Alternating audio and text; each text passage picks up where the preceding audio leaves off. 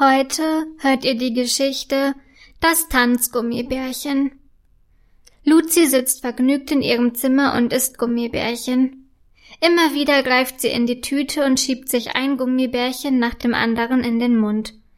Dabei überlegt sie, wie die Gummibärchen wohl ihre Farbe bekommen haben und ob ein grünes Gummibärchen nicht auch orange sein könnte.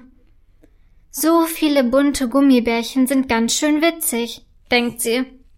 Sie greift erneut in die Tüte und holt dabei ein rosa Gummibärchen mit blauen Sternen heraus.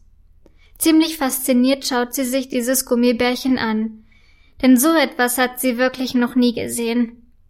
Das ist aber ein ganz besonders hübsches Gummibärchen, denkt sie. Wie es wohl schmeckt?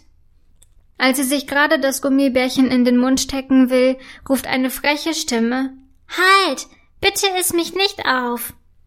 Erschrocken lässt sie das Gummibärchen auf den Boden fallen. Ich bin ein ganz besonderes Gummibärchen, hört sie die Stimme weiterreden. Luzi weiß zuerst nicht, was sie sagen soll. Warst du das Gummibärchen? fragt sie schließlich. Ja, du brauchst keine Angst zu haben. Heb mich mal bitte auf, antwortet das Gummibärchen. Luzi zögert. Doch dann hebt sie das Gummibärchen vorsichtig auf und legt es auf ihren Schreibtisch.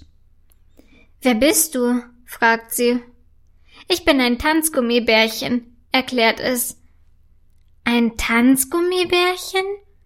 Mit großen Augen starrt sie das Gummibärchen an. Ja, wenn du mir Musik anmachst, kann ich es dir zeigen, sagt das Gummibärchen. Doch Luzi schaut das Gummibärchen noch immer ungläubig an. Nun mach schon. Ich tanze wirklich gut, ermutigt das Gummibärchen sie dann. Na gut, antwortet sie und legt entschlossen ihre neue Kinderlieder-CD in den CD-Spieler. Sie traut ihren Augen nicht, als das Gummibärchen dann tatsächlich wilde Umdrehungen auf ihrem Schreibtisch macht und ab und zu auf einem Bein hüpft.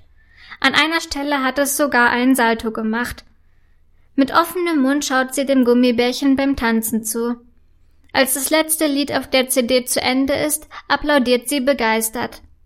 Zugabe. Zugabe. ruft sie. Doch das Gummibärchen verbeugt sich nur und setzt sich völlig außer Atem auf einen Bleistift, der mitten auf dem Schreibtisch liegt. Du bist das beste Tanzgummibärchen auf der ganzen Welt, sagt Luzi, während sie das Gummibärchen mit zwei Fingern hochhebt und ihm einen Kuss gibt. Ich werde dich niemals aufessen, verspricht sie ihm. Doch das hört das Gummibärchen nicht mehr, denn es ist auf Luzis ausgestreckter Hand eingeschlafen. Lächelnd legt sie es auf ihr Kopfkissen. Träum was Süßes, flüstert sie ihm zu.